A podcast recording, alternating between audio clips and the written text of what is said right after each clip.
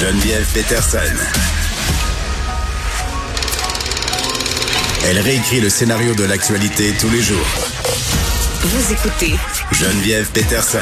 Cube Radio.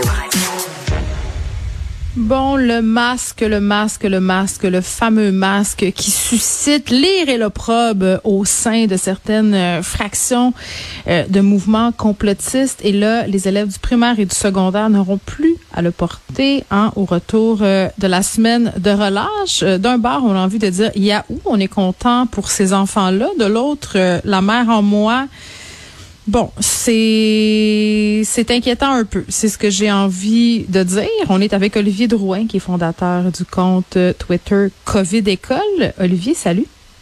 Bonjour.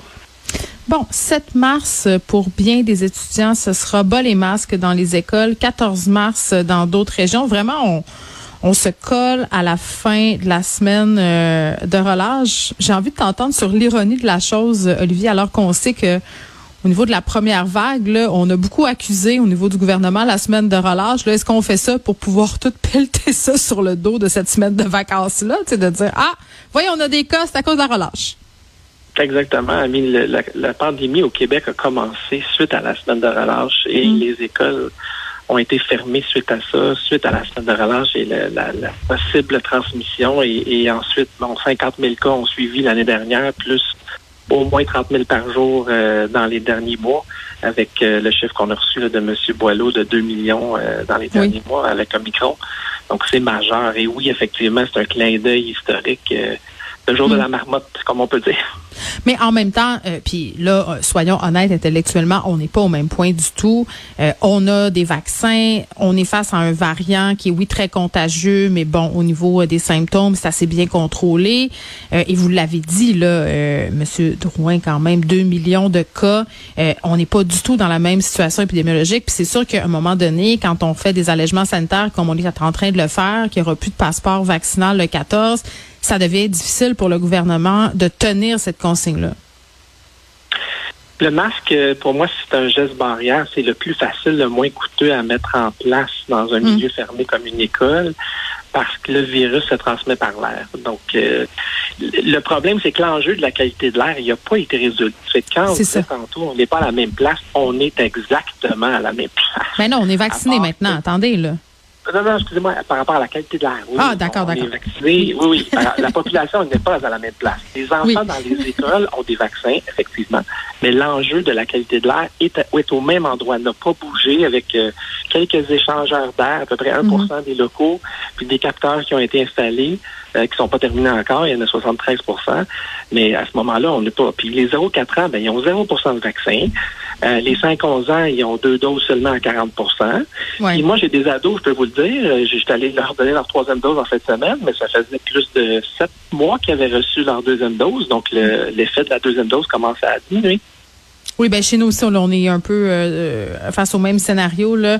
Mes enfants de 12 et 7 ans, deux doses, et ma fille de 15 ans là, est en attente de son rendez-vous pour sa troisième dose. Donc, pour elle, ça se passera à l'école.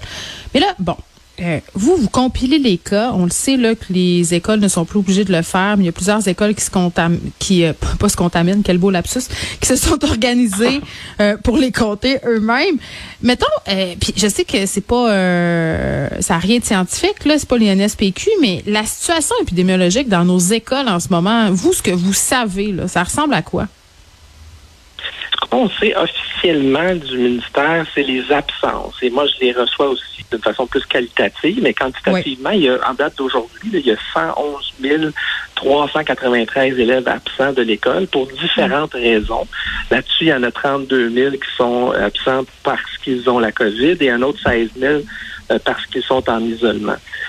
C'est majeur. Si on regarde le, l'étude de Cyrano, l'Institut scientifique de Montréal, il y aurait environ 34 000 cas par jour au Québec, alors qu'on en recense à peu près 2 000, euh, même pas 2 000 dans les bilans officiels. Donc, c'est sûr que les cas dans les écoles, ils sont probablement 10 fois plus qu'ils l'étaient en décembre, mm. euh, mais comme on les teste plus, on, a seulement des tests rapides, euh, mm. qualitatifs, et on reçoit, selon la volonté des parents, l'information.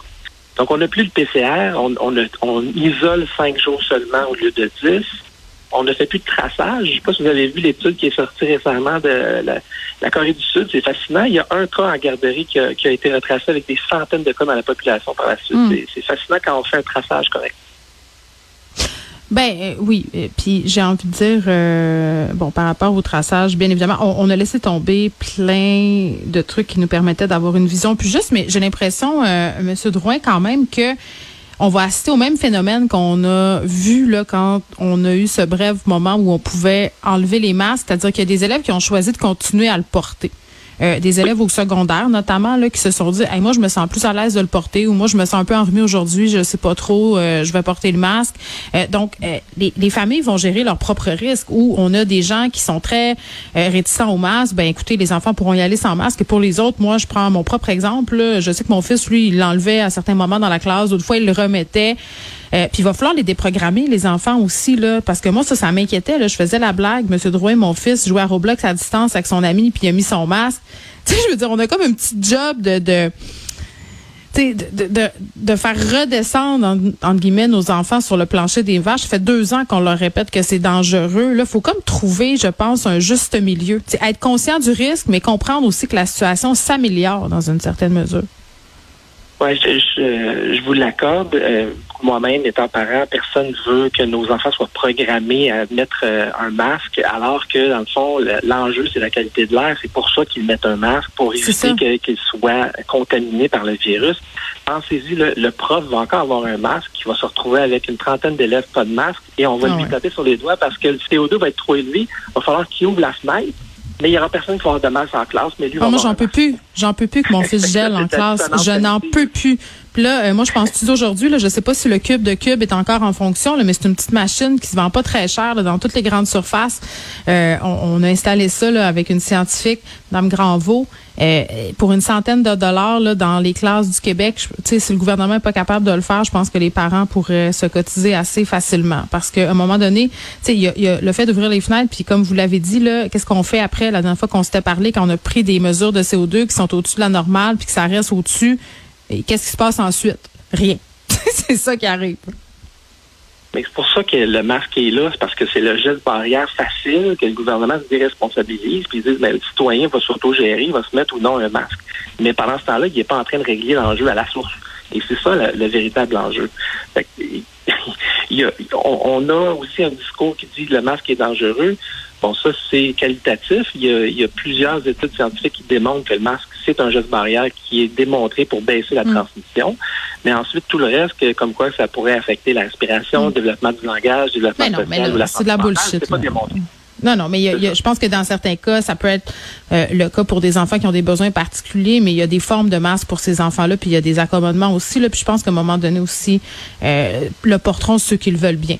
Monsieur Drouin, merci beaucoup, Olivier Drouin, qui est fondateur de, de la page Twitter COVID École.